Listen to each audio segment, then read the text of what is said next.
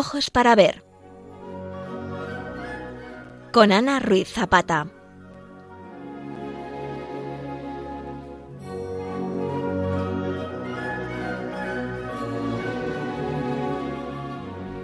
Queridos oyentes de Radio María, iniciamos nuestro programa que hoy vamos a dedicar a comentar el martirio de San Lorenzo, una pintura tardía de Tiziano terminada en 1567 que se conserva en la iglesia de Prestado en el monasterio del Escorial. Es una obra de gran tamaño encargada por Felipe II al artista veneciano con la intención de colocarla en el altar mayor de la Basílica del Escorial. Está dedicado al santo mártir cuyo nombre lleva el monasterio, en recuerdo de la derrota infligida a los franceses en la batalla de San Quintín en el año 1557, precisamente el día 10 de agosto en que se celebraba la fiesta litúrgica de San Lorenzo.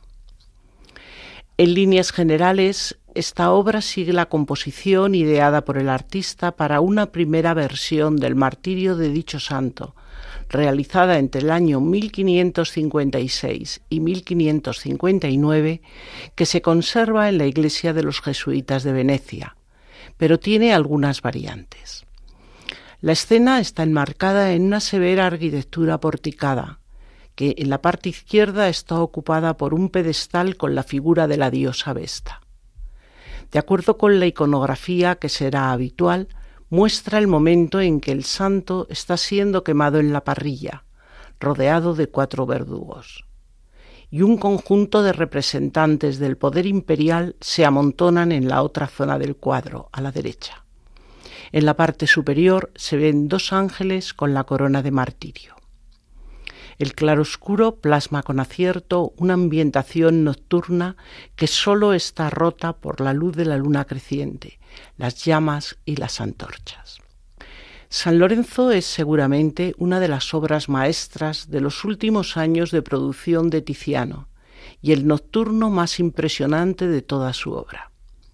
Es una escena dramática y conmovedora, en la que las figuras y el entorno parecen fundirse en una única luz que tiene un gran patetismo.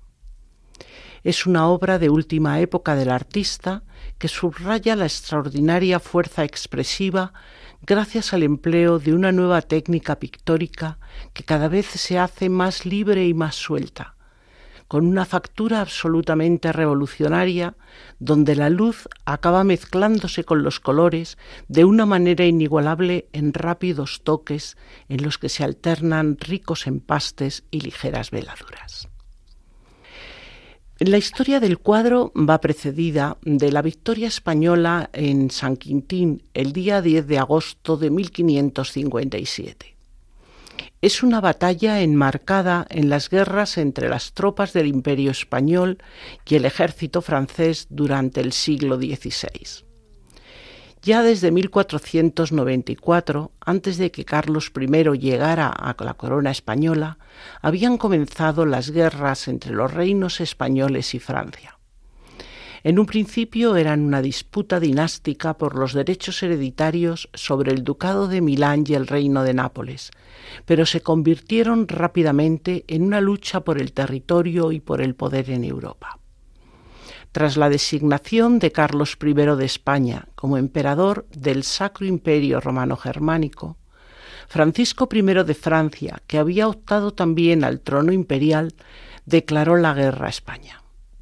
El conflicto comenzó en 1521 con el pretexto de la invasión española de Navarra y finalizó en esta primera fase en 1526 con triunfo español.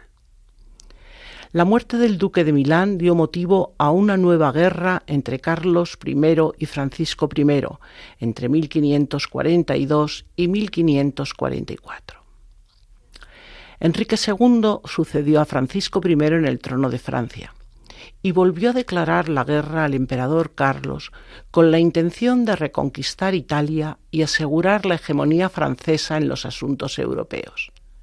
Esta nueva contienda comenzó en el año 1551, liderada en el bando español por Felipe II, que todavía era príncipe. Tras haber sido invadido en 1556 el reino de Nápoles por las tropas francesas del duque de Guisa, las tropas imperiales que estaban en los Países Bajos españoles recibieron la orden de invadir Francia. Y en este momento fue cuando tuvo lugar la batalla de San Quintín, una victoria decisiva para el Reino de España que ocurrió, como ya hemos indicado, el 10 de agosto de 1557. Su resultado, afianzado por la nueva victoria en Galabelinas, acabó con las guerras con Francia, que tuvo que firmar en 1559 la paz de Cateau-Cambrésis. Y así quedó confirmada la hegemonía española en Italia y en el centro de Europa. La victoria de San Quintín fue el germen de la construcción del Real Monasterio del Escorial. En principio, los documentos se refieren a una iglesia que se iba a hacer a modo de exvoto al santo en agradecimiento de la victoria que se había obtenido en su día natalis. No era una idea nueva, porque tras ganar una batalla importante era bastante común que se erigiese una iglesia conmemorativa. Por ejemplo, los reyes católicos, después de la batalla de Toro, mandaron construir San Juan de los Reyes en Toledo. Otras crónicas nos hablan de que este exvoto también se podía deber a que durante la guerra fue quemada una iglesia dedicada a San Lorenzo, y de esta manera el futuro monarca español quería reparar aquella afrenta. Pero a esta decisión de construir una iglesia se le fueron sumando otras motivaciones, y el proyecto fue muy modificado. La carta de fundación del Escorial indica que Felipe II tuvo que hacer frente a los deseos post-mortem de su padre, uno de los cuales le dejaba la responsabilidad de buscar un sepulcro digno para él y su esposa, la emperatriz Isabel de Portugal. Y aunque en un primer momento iglesia y sepulcro eran dos ideas independientes, al final el templo que se iba a dedicar a San Lorenzo de la Victoria este sería el nombre que se había pensado en un primer momento, cuando se le atribuyeron estas nuevas funciones, se convirtió en San Lorenzo el Real, un lugar que uniría a la iglesia la sede del panteón de la dinastía de los Austrias, además de un convento jerónimo para cuidarlo y un colegio. Felipe II quería demostrar su poder en el mundo. Su padre Carlos lo había hecho en el campo de batalla y él lo quería mostrar construyendo un templo que fuera el nuevo lugar de encuentro para el cristianismo, además del lugar de enterramiento de sus padres y de toda su dinastía. El primer problema que se le planteó fue el emplazamiento de este monasterio mausoleo. Debía ser un lugar sano, con buen aire, con agua, aislado en el campo y alejado de Madrid, pero no demasiado, ya que el acomodo definitivo de la corte en Madrid en 1561 así lo iba a requerir.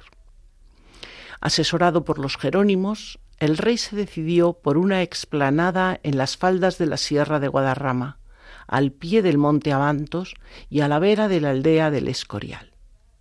Era un lugar privilegiado por sus sotos y dehesas, un lugar muy abundante en agua junto a caminos y cañadas, con buena disponibilidad de materiales de construcción, en especial el granito, y además equidistante entre Segovia y Balsaín y Madrid y el Pardo, que eran lugares de residencias regias. Y de este modo, en lo que era un bosque de jaras y de monte bajo, se levantó una fundación de religiosos de la Orden de San Jerónimo que se consagraría a la oración por los difuntos regios que debía acoger el edificio. Y además se añadió un cuarto real donde el monarca podría pasar temporadas. En el momento de su creación, San Lorenzo el Real se planteó como un bloque aislado, diríamos antiurbano, porque en el primer proyecto solamente mm, quería enfrentarse con el paisaje en el que está enclavado. Al final del proceso constructivo tuvo que tolerar tres edificios en sus inmediaciones para descargarse de los menesteres mecánicos viles, pero hubo que esperar hasta el siglo XVIII, hasta la época de Carlos III, para encontrarnos con la fundación de la localidad que hoy día existe. El 23 de abril de 1563 se procedió a poner la primera piedra bajo la dirección de Juan Bautista de Toledo, arquitecto adjunto de la Basílica de San Pedro en Roma. Pero en 1567, muerto este, fue sustituido por Juan de Herrera, que fue el que llevó adelante todas las obras. 21 años después de su inicio, el 13 de septiembre de 1584, se puso la última piedra del edificio. Se construyó en un tiempo récord, porque al fin y al cabo no habían pasado más que 20 años, pero no de una manera homogénea, porque los proyectos de la construcción del edificio fueron cambiando, como decíamos, desde sus inicios. Además, todos los reyes posteriores de la dinastía de los Habsburgo Felipe III, Felipe IV, Carlos II, intervinieron activamente con algo nuevo en el edificio creado por Felipe II. Por eso el Escorial se convirtió en una institución significativa para la dinastía de los Austrias. En el programa de hoy vamos a ser acompañados por la música instrumental del Renacimiento. En el siglo XVI, esta música, que había estado hasta entonces marginada, adquirió relieve e independencia respecto a la música vocal. Y entre los factores que favorecieron esta aparición y posterior desarrollo van a destacar primero el perfeccionamiento de los instrumentos, tanto los instrumentos polifónicos como son el laúd, el clave, el órgano y en España la vihuela, como los instrumentos melódicos, la viola, la viola de gamba, la flauta, la flauta travesera, el sacabuche. También tuvo un papel muy importante la aparición de tratados en los que se instruye sobre las técnicas de ejecución, improvisación y construcción de esta música. Y aunque el carácter improvisatorio siguió vigente durante el Renacimiento y lo veremos en la utilización de distintas técnicas de ornamentación, características de muchas formas de la música instrumental, se va a empezar también esta música a anotar, porque hasta este momento en general era una música que se improvisaba o se ejecutaba de memoria. Luis de Narváez, que vivió en la primera mitad del siglo XVI, fue un compositor y violista español que podemos decir de los primeros en dominar las diferencias y las breves variaciones de un tema. Estuvo primero al servicio del comendador mayor Francisco de los Cobos y después entró como compositor al servicio de Carlos I y del príncipe Felipe. Escuchamos un fragmento de una de sus composiciones, Siete diferencias sobre Guárdame las vacas. En la España de los siglos XV y XVI fue muy popular esta canción, cuya letra es un poema del renacentista Cristóbal de Castillejo, y su melodía fue muy utilizada por distintos compositores de la época. La obra de Narváez fue compuesta para vihuela, pero nosotros la vamos a escuchar en una versión para guitarra interpretada por Narciso Yepes.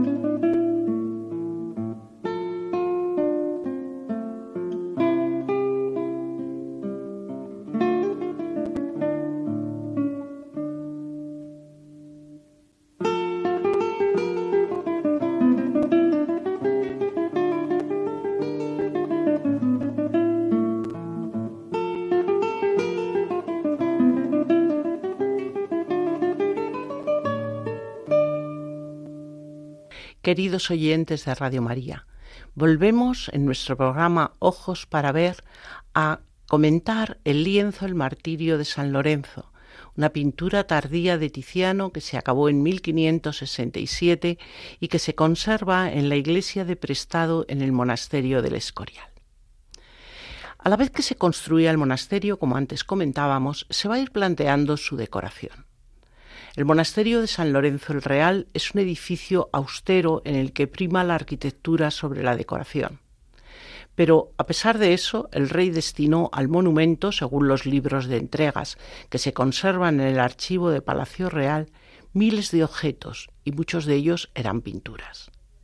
Curiosamente, aunque el germen de la creación del Escorial fue la conmemoración de una hazaña bélica, solo en los frescos de la galería de batalla se va a hacer presente alguna alusión a la guerra. Felipe II tuvo una cultura artística y concretamente pictórica muy amplia, porque creció en un entorno especialmente propicio. A diferencia de su padre, el emperador, que sólo veía en el arte una forma de o bien estimular su piedad religiosa o un medio de conmemorar su gloria o la de su dinastía, Felipe amaba la pintura por sí mismo y era un gran coleccionista.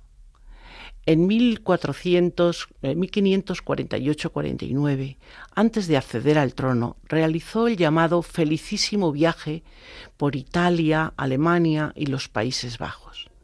Y en este último lugar le recibió doña María de Hungría, su tía, con un despliegue de lujo, arte y civilización que lo marcó para toda la vida y que le llevó a convertirse a un gran coleccionista de pintura flamenca y un gran admirador de Tiziano. En el año 1556, Carlos abdicó y doña María también le imitó. Dejó el gobierno de los Países Bajos y se vino a España trayendo una parte de sus libros y toda su colección de arte. Murió dos años después, y en su testamento dejó sus obras de arte a Felipe II, enriqueciendo así de forma significativa la colección real. En esta colección de Doña María, además de pinturas flamencas como el descendimiento de Van der Weyden, había grandes obras de maestros venecianos, entre ellas magníficos ticianos que realmente enamoraron, diríamos, a Felipe II. Felipe II, cuando encargó las pinturas para su real monasterio, tenía una clara intención de dotarlo de una colección de obras que reflejasen su gusto y sus ideas estéticas, y fue él mismo quien dispuso cómo se iban a colocar las mismas. A Tiziano, que ya decíamos es uno de sus pintores predilectos, le hizo muchísimos encargos, y todavía in situ en el monasterio del Escorial se conservan obras tan importantes como San Jerónimo, la Última Cena o el Martirio de San Lorenzo, que es objeto hoy de nuestro estudio. Una de las características principales que tuvo el coleccionismo ticianesco de Felipe II fue que eran obras encargadas por el rey y enviadas por el pintor recién salidas de su taller veneciano. La relación del rey con el artista, que se consolidó desde inicios de los años 50 del siglo XVI, duró hasta el año 1576 en que murió el pintor. Abarcó, por tanto, los 25 años finales de su producción, una etapa que se caracterizó por una peculiar manera de pintar que llamamos el non finito, es decir, obras realizadas a base de manchas, de crueles borrones o manchas distantes, tal como se decía en la España del siglo XVII, que le tenía, sin embargo, como uno, considerado como uno de los grandes pintores de todos los tiempos. Es interesante señalar que su presencia desde tan tempranas fechas en la colección real española es una de las causas principales del gusto por el colorismo y la llamada pintura de mancha que va a caracterizar a una parte importantísima de la Escuela Española de Pintura, con Velázquez y Goya a la cabeza. Pues bien, el martirio de San Lorenzo fue encargado en el año 1564 a Tiziano estaba dedicado a la primera y principal advocación del monasterio, y su destino era el retablo mayor de la Basílica del Escorial. Llegó a España en 1568 y en el Escorial ya lo encontramos en el año 74. Sin embargo, nunca ocupó el lugar para el cual había sido encargado, porque Felipe II inició las obras del Real Monasterio de San Lorenzo en el año 63, 1563, que es la fecha en que concluyó el Concilio de Trento. Y al querer dar a su empeño artístico el halo de ejemplaridad contrarreformística, tuvo muchas veces que violentar sus intereses artísticos personales, como ocurrirá en este caso. La búsqueda de claridad didáctica con escenas legibles y bien reconocibles en el retablo provocó un aparente, diríamos, fracaso de la pintura de Tiziano porque no cumplía estas expectativas. La obra tenía que ocupar un lugar protagonista en la calle central del retablo, pero se salió del estricto programa pedagógico que se imponía en la basílica. Era una obra intimista y oscura por su ambientación nocturna, poco didáctica además. No parecía muy adecuada para situarla en un retablo y que desde la puerta pareciera una ventana abierta a un exterior trascendente. Por otra parte, tampoco su medida encajaba con exactitud dentro del hueco previsto. Y por último, es una obra muy del gusto manierista, que es lo que prima en la pintura de la segunda mitad del XVI. Es un arte un tanto intelectualizado en el que se buscan efectos lumínicos, visuales, que trasciendan la simple semejanza a la realidad. Es por tanto un arte elitista y para entenderlo muchas veces se necesita un esfuerzo intelectual y un conocimiento previo. Pero este retablo, que ya decimos es de grandes dimensiones, según la tradición retablística española, está situado en la basílica, que es un espacio al que tenía libre acceso el público que acudiera al monasterio. Por eso no se consideró adecuado, porque el lenguaje de sus imágenes tenía que ser, ya decíamos, mucho más conforme a la doctrina sobre el uso de las mismas que marcaba el concilio de Trento, más claro, más monumental, y con mayor verosimilitud. Bueno, hay que señalar que es verdad que el martirio de San Lorenzo de, Tiziano no está hoy en el retablo para el que fue pensado, pero es la cuarta obra que se realizó con este fin, lo que delata el cuidado que se prestó a este emplazamiento. Porque después del de Tiziano llegó otro San Lorenzo de Lucas Cambiaso, que tampoco fue del gusto del monarca un tercero encargado a Federico Zúcaro, que resultó igualmente un fracaso. Y por último, el monarca prefirió una pintura realizada por Peregrino Tibaldi, que era más expresiva y didáctica, más evidente, aunque era un cuadro que desde el punto de vista artístico pues tiene menos valor, tiene escasa perspectiva y una distribución de los personajes que es un poco forzada. Evidentemente no es de tanta calidad como la que encargada y realizada por Tiziano, pero cumplía muy bien con su cometido. Es verdad, no se consideró la obra más adecuada para el retablo de la basílica, pero Felipe II sí que apreció su valía y se encargó, lo primero, que fuera generosamente pagada la obra, y después mandó que se colocara en la capilla de prestado, Primero porque al encontrarse en las dependencias monásticas se sobreentendía que los observadores, que eran los propios monjes, tendrían una formación intelectual adecuada para poderlo comprender. Pero además porque esta iglesia vieja de prestado tiene una gran significación. Sirvió de templo provisional hasta que fue consagrada la basílica del monasterio en 1586 y fue no solo la primera iglesia eh, mientras se construía el monasterio, sino que se instaló bajo su presbiterio el primer panteón de los Austrias españoles, hasta que en el año 1586 fueron trasladados a la bóveda que está debajo del altar mayor de la basílica. Y a los pies, además, de esta capilla se situó la primera habitación de Felipe II por encima de ella un pequeño coro alto para acoger a los frailes en sus oraciones por esos difuntos que decíamos estaban dispuestos en la cabecera. En el altar de esta capilla de prestado ha permanecido a lo largo de sus cuatro siglos de historia, y no sola, sino entre dos obras también muy importantes de Tiziano la adoración de los magos que continúa in situ y el entierro de Cristo que fue trasladado al Museo del Prado en 1819. Vamos a pasar al análisis formal de la obra.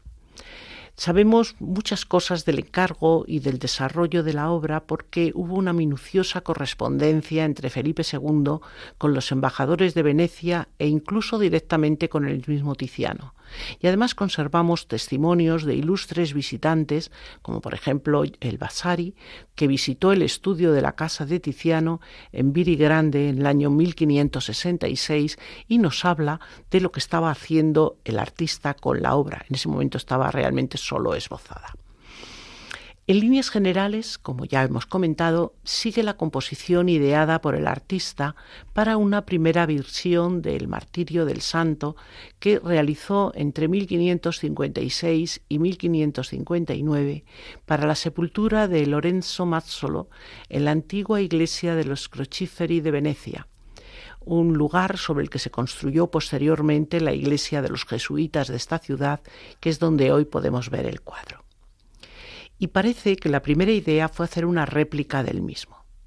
Sin embargo, las radiografías de la última restauración del cuadro nos muestran que durante el proceso de creación el artista fue introduciendo algunos cambios.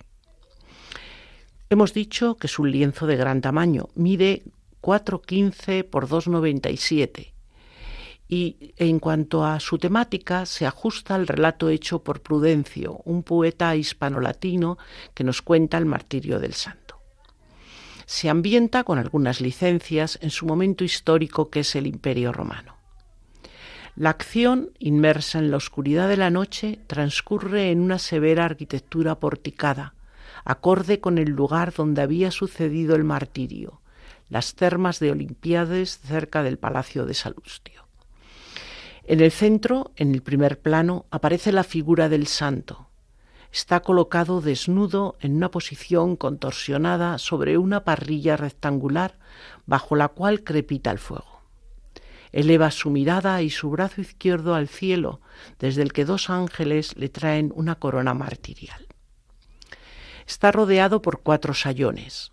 Un esbirro a la izquierda agachado de espaldas al espectador conserva vivo el fuego y tras él, portando un haz de leño, aparece otro con un turbante ranjo y unas calzas acuchilladas. Un tercero de más edad sujeta por la espalda al santo. A la derecha hay otro de estos sayones con una horquilla de hierro que le fuerza a permanecer en su sitio. Es interesante también que nos fijemos aquí que es precisamente en la parrilla donde aparece de una manera muy poco legible la firma del artista. En un segundo plano, a la izquierda, sobre un pedestal decorado con mascarones y apoyada en un plinto prismático, aparece la figura de la diosa Vesta con una pequeña victoria alada en la mano.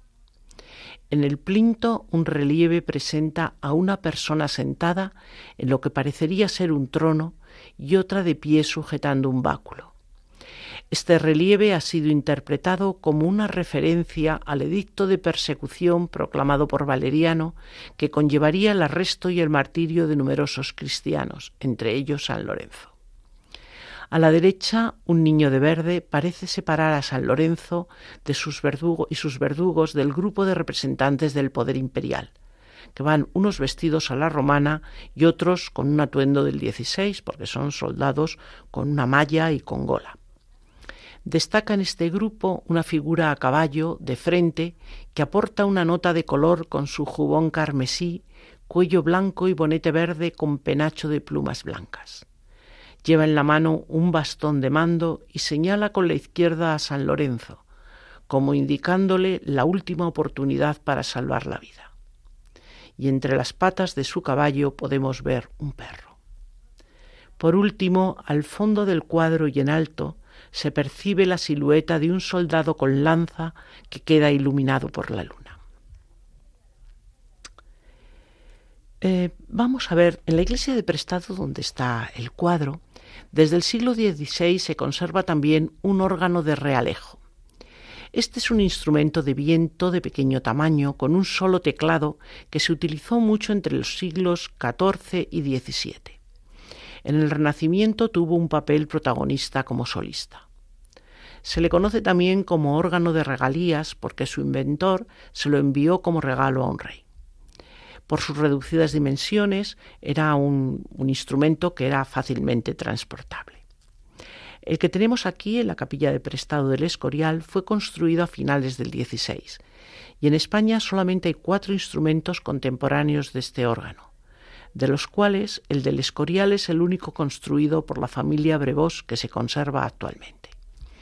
Tiene 24 de teclas diatónicas, 14 cromáticas con octava corta, cuatro registros, dos a cada lado del teclado y dos fuelles. Antonio de, de Cabezón Fue un organista, arpista, compositor español del Renacimiento, uno de los más grandes del siglo XVI para instrumentos de tecla. Vamos a escuchar un fragmento de una obra suya llamada Pavana con su glosa. Y explicamos que en la terminología musical la glosa se refiere a la ornamentación de una melodía dada, especialmente durante el Renacimiento. Es un término que se aplica generalmente a la música instrumental, que caracteriza mucho a la música española y portuguesa del XVI y que indicaba dos aspectos diferenciados. Por un lado, la aplicación de ornamentaciones en sustitución de determinados intervalos musicales y también en las cadencias. Y por otro, se refería a las variaciones que se desarrollaban en un tema.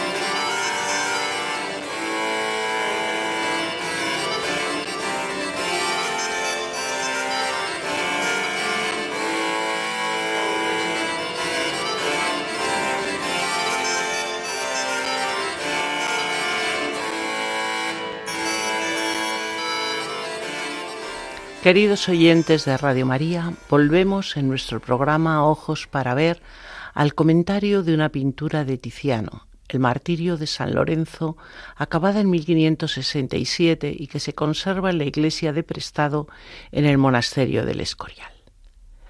Vamos a insistir ahora un poco sobre los rasgos técnicos de la misma.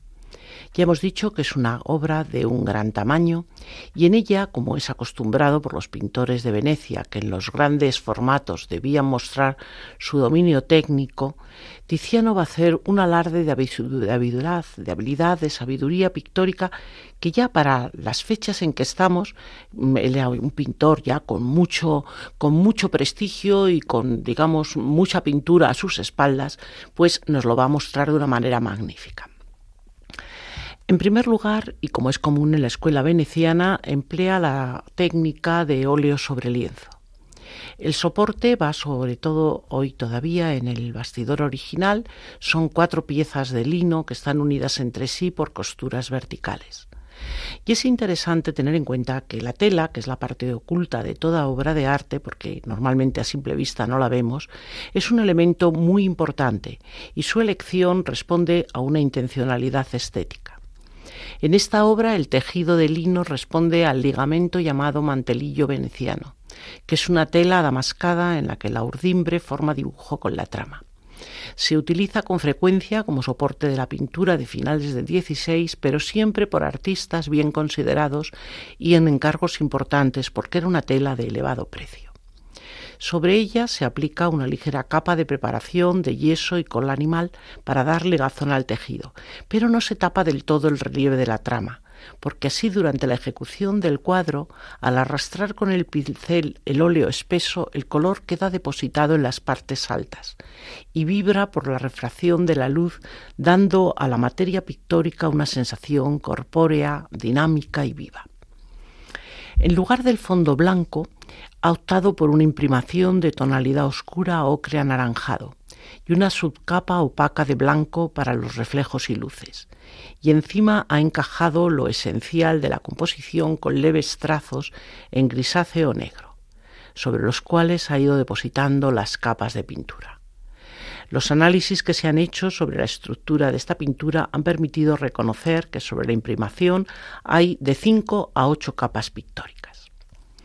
Hemos dicho que es una pintura al óleo y esto es fundamental tenerlo en cuenta porque a partir del uso del óleo la técnica veneciana se va a convertir en uno de los sistemas de pintura más influyentes de la historia en un sistema revolucionario de pensar y trabajar la pintura que poco a poco transformó la mentalidad de los pintores en cuanto a la manera de abordar su labor. Y en este sentido, el papel que desempeña Tiziano fue realmente fundamental. Basada en el color y la pincelada, vemos que es una pintura con recursos pictóricos diferentes. El primero es el uso de aceites gruesos pero con tiempo de secado bajo.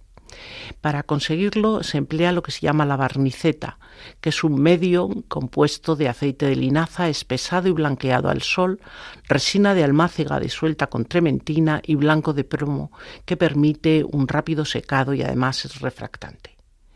En el análisis de las muestras que se han hecho en la última restauración del cuadro, se identificó la presencia de, estas resinas oleaginosas y translúcidas en las capas intermedias.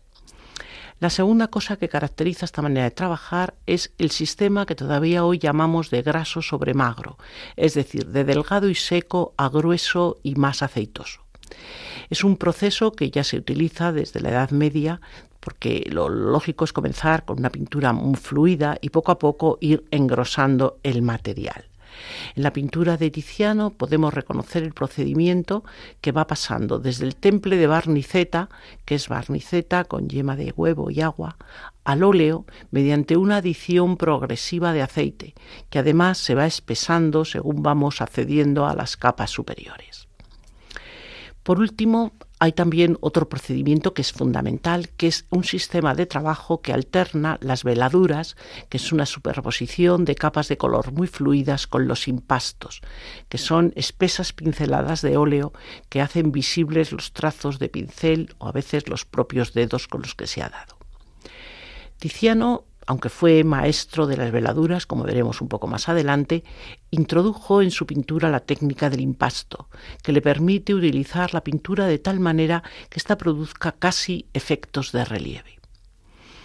En este aspecto y de la mano de Tiziano, la pintura al óleo sufrió una transformación radical.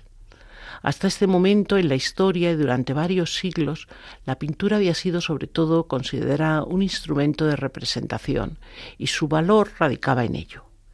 Su materialidad, la capacidad gestual, los chorreados, salpicaduras, cargos y el comportamiento espontáneo no era considerado valioso por sí mismo. Pero varios pintores a lo largo de la historia notaron que estas características de la pintura eran importantes y las potenciaron en su obra. Y el primero en hacer énfasis en estos aspectos matéricos de la pintura fue sin duda Tiziano. Su pincelada cuando examinamos el cuadro vemos que es muy suelta, decidida, expresiva. Utiliza de una manera muy hábil los brochazos densos y texturados y para eso, como nos informa su discípulo Palma el joven, muchas veces incluso trabajaba más con los dedos que con el pincel. El color tiene para Tiziano mucha más importancia que la línea, lo que no quiere decir que no fuera un buen dibujante, porque se nos dice que dibujaba hasta seleccionar los aspectos más significativos, porque y podía estar durante meses dibujando una armadura, un vestido, una joya, para cazar esta esencia del objeto y después recrearlo con el color. A él lo que le interesa sobre todo es el color y eso lo vamos a ver en, la obra que todo queda sumergido en el gran tono de fondo. Pero ya digo, sin perder la estructura de las formas, aunque éstas no estén hechas con dibujo, sino con color.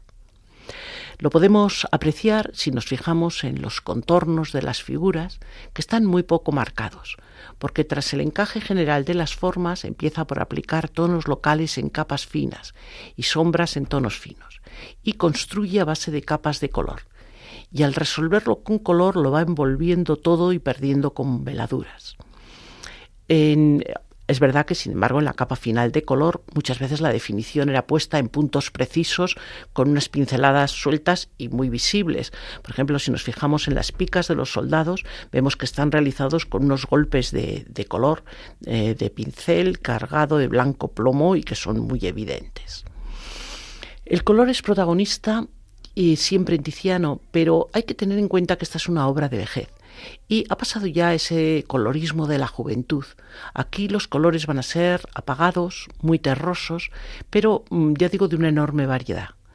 El análisis de los pigmentos utilizados reconoce que ha utilizado el blanco de plomo, varios tonos de azul, el, esmalte, el ultramar, azurita, rojo, laca de rubia, pero también vermellón de mercurio y mino, eh, pigmentos térreos y verde de resinato de cobre y de malaquita. Pero los colores no los construye sobre el lienzo sino que los va a formar ópticamente y los va a formar mediante el uso de veladuras se le adjudica a él una frase que decía que de veladuras 30 o 40. Bueno, la veladura, decíamos, son capas muy fluidas de pintura, que se transparentan, eh, dejan, dejan ver, por lo tanto, la capa inferior. Y así el color final es el resultado suavizado de la mezcla del color inferior y del color superior de la veladura. La transparencia y la profundidad que se consiguen de este modo da una calidad inimitable, porque generan un tono que es distinto, muy diferente desde luego, al que se obtiene si mezclamos los colores en la paleta. Es como si se aplicara un filtro de color a la luz, y ya no hay mezcla de pigmentos, sino eso como una especie de vidrio tintado que se ha puesto sobre otro. El resultado, por lo tanto, es una mezcla que podríamos llamar lumínica y no pigmentaria porque lo que hace es aprovechar esta característica de las veladuras, de su transparencia, de que permiten pasar a la luz. Y la luz atraviesa, las atraviesa como un cristal y llega a la capa más profunda y opaca y rebota saliendo de nuevo afuera, con lo cual da un colorido vibrante y una ilusión de profundidad a los colores que es inimitable. Por otra parte, Tiziano además degrada la tonalidad de los colores simples con colores opuestos en el círculo. Por ejemplo, trunca el rojo mediante un valor en verde y crea así una gama de tonalidades quebradas que tienen un papel muy importante en su pintura. Se ajustan muy bien a la iluminación y al entorno y además tienen una versatilidad que realmente es única. Consigue de esta manera pues mm, realmente unas modulaciones cromáticas que hacen de su pintura siempre algo único. Y además alternando lo que son las veladuras de color local con las veladuras totales que luego da sobre todo el cuadro. Otro aspecto clave de la obra es la luz. En sus últimos años, Tiziano estuvo experimentando mucho con los efectos de luz y en este caso decidió realizar un nocturno que probablemente es el de mayor calidad que realizó en su larguísima carrera. La genialidad en esta obra reside cómo trata la escena en la que juega con el factor fuego y para potenciarla la presenta bajo un cielo nocturno, un cielo encapotado y una luna creciente rasgada por las nubes. A la vez que en la parte superior se adivina, porque no vemos, un rompimiento que suponemos que correspondería a los angelitos que llevan la corona. Identificamos, por lo tanto, tres focos de luz autónomos entre sí. La suave de la luna, que está en la parte superior, las antorchas, que están en el centro y a la izquierda en relación con el altar de Vesta, y la luz, la luz que irradia desde las llamas que están quemando al santo en la parte inferior. Y esta es una luz trepidante que incide más en el dramatismo todavía de la escena. Las luces las ha trabajado de una manera habilísima mediante la superposición de pigmentos eh, aplicados en varias capas. Por ejemplo, si nos fijamos en las llamas, vemos un fondo oscuro, el anaranjado, con toques ocre y después encima el blanco plomo. Pero también es habilísimo a la hora de representar los reflejos de la luz, que podemos ver de una manera preciosamente hecha en las armaduras de los soldados y simplemente realizadas con unos toques de blanco. La composición se resuelve con color y mancha, es decir, el peso del color y la configuración, textura de las formas. En ella todo es dinámico. Es dinámico por las posturas, los gestos, los rostros de los personajes. La cantidad de las figuras y la semioscuridad ayudan a dar una sensación de agitación y diríamos que hasta de un cierto caos, pero está todo perfectamente estructurado a partir de una disposición de diagonales. La diagonal del grupo principal está trazada con cabezas, horcas y lanzas, y al convertirse en perpendicular al cuerpo del santo nos sugiere además dolor y tragedia. En cuanto a la forma de expresión que vemos en la obra, este cuadro es un buen ejemplo del trabajo que realizó Tiziano en los años de madurez, en un momento que estaba muy influido por la pintura de Miguel Ángel y el emergente estilo manierista. Y esto lo podemos reconocer en cómo son sus figuras que tienen una fuerte plasticidad. Son personajes en movimiento que presenta en escorzos forzados. Nos fijamos en el cuerpo de San Lorenzo, vemos el dominio anatómico que muestra en él, que solamente puede ser considerado y comparado con las figuras de Miguel Ángel. Esta colosal figura es la configuración del héroe cristiano, diríamos la configuración de un mito martirológico. Vamos ahora a, escuchar algo de Francisco Correa de Araujo.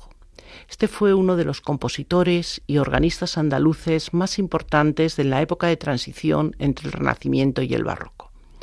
Trabajó como organista primero en una iglesia en Sevilla, después en la Catedral de Jaén y finalmente en la Catedral de Segovia. La importancia musical e histórica de Correa se basa en un tratado que escribió que se llama Facultad Orgánica, que se editó en 1626 en Alcalá de Henares.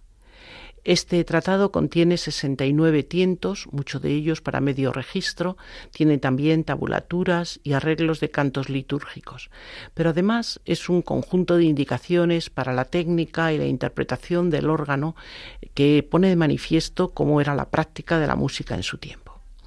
En su música se unen el contrapunto, la armonía de la polifonía renacentista y un ritmo vivo con melismas virtuosos, que es algo muy propio de la música española de su tiempo. En el tiento del tono, del primer tono, que es el, el tiento décimo, vamos a, ver esta forma de musical que es propia para instrumentos solistas y que es un poco como la fantasía. Los tientos aparecen mucho en la música española del siglo XVI y bueno, en un principio era un nombre que se adaptaba a composiciones para diferentes instrumentos, pero después se va a restringir prácticamente para instrumentos de teclado y sobre todo para el y vamos a ver también que es una forma musical que intenta explotar las posibilidades del instrumento y puede considerarse como antecesor del estudio. Pues de hecho incluso muchas veces se ordenan con una dificultad creciente como si fuera un ejercicio de aprendizaje técnico.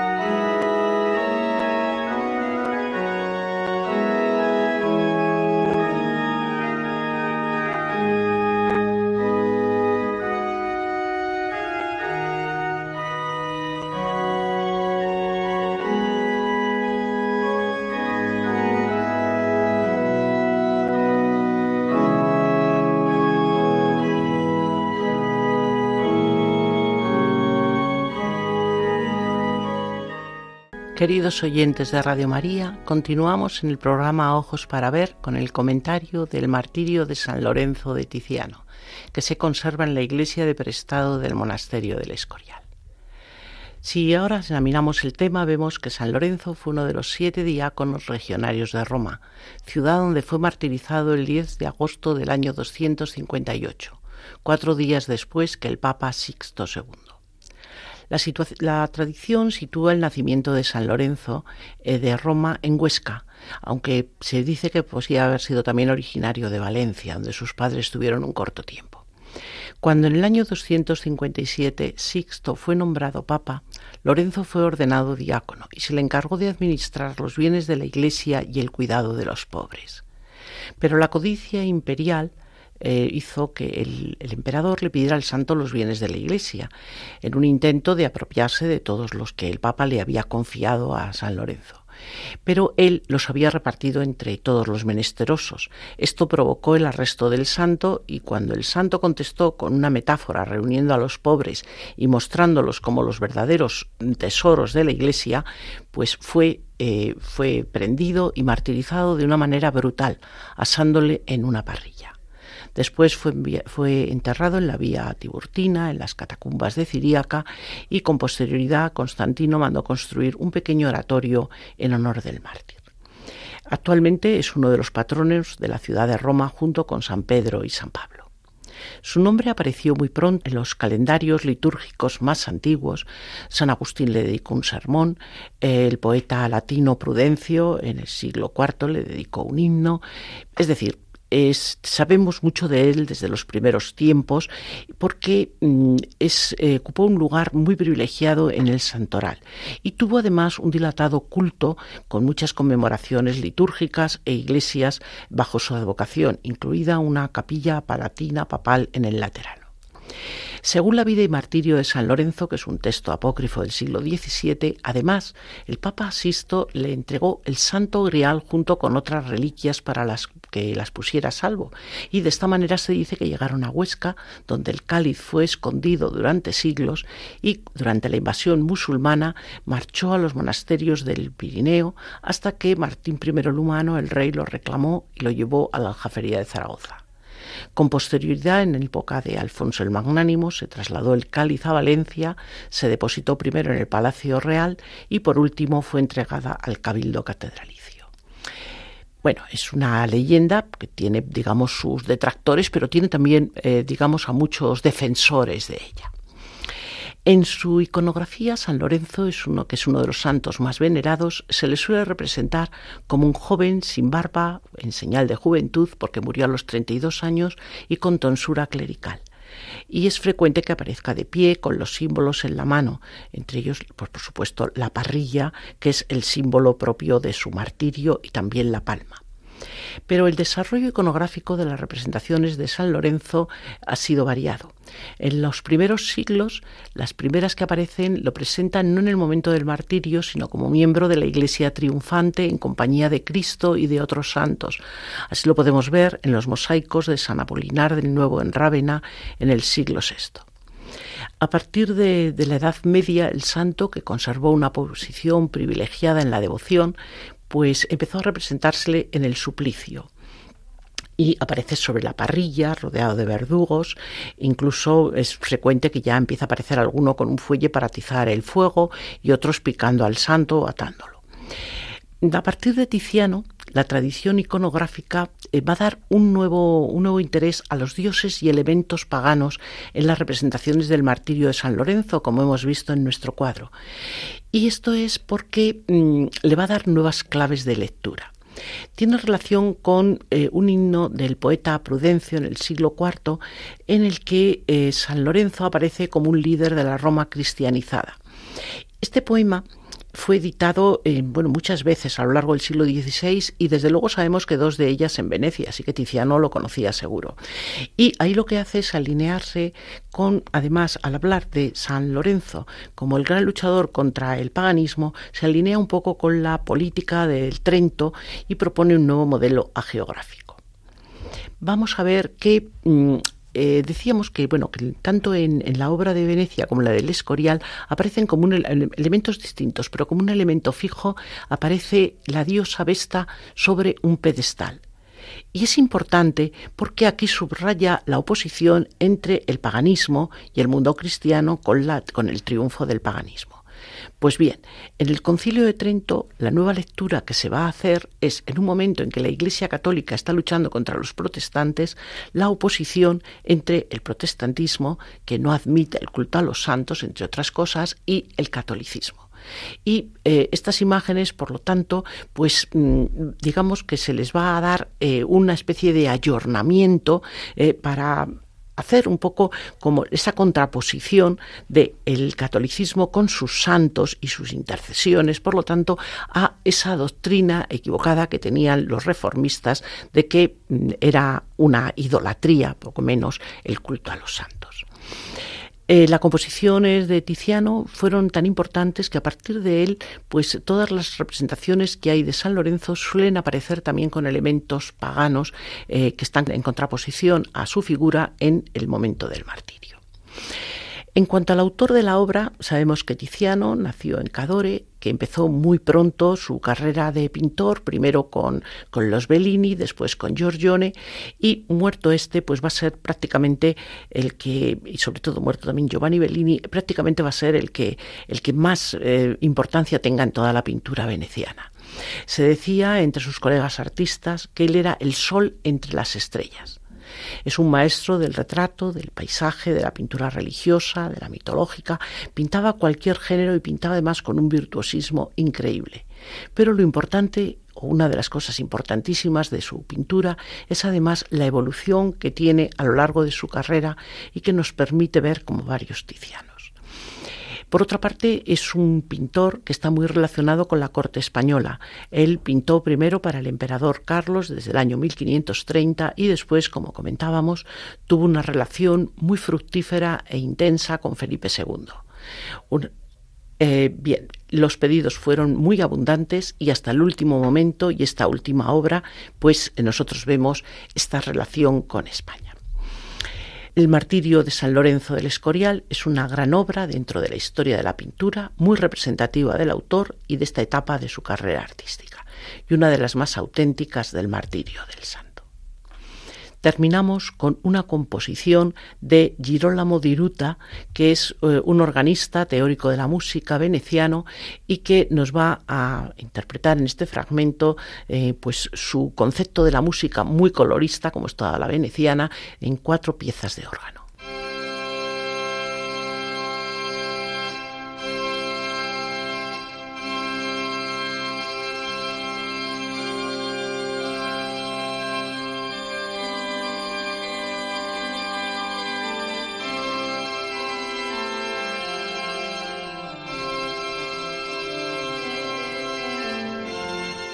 Queridos oyentes de Radio María, terminamos el programa Ojos para Ver en el que hemos comentado el martirio de San Lorenzo, una pintura tardía de Tiziano terminada en 1567 y que se conserva en la iglesia de Prestado del monasterio del Escorial. Ha conducido el programa Ana Ruiz Zapata. Si desean volverlo a escuchar, les recordamos que lo pueden hacer en el podcast correspondiente al programa del día de hoy.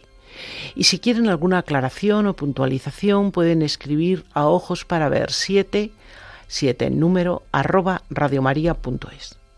Nos despedimos deseándoles toda clase de bendiciones y les invitamos a seguir escuchando Radio María, la radio de nuestra Madre.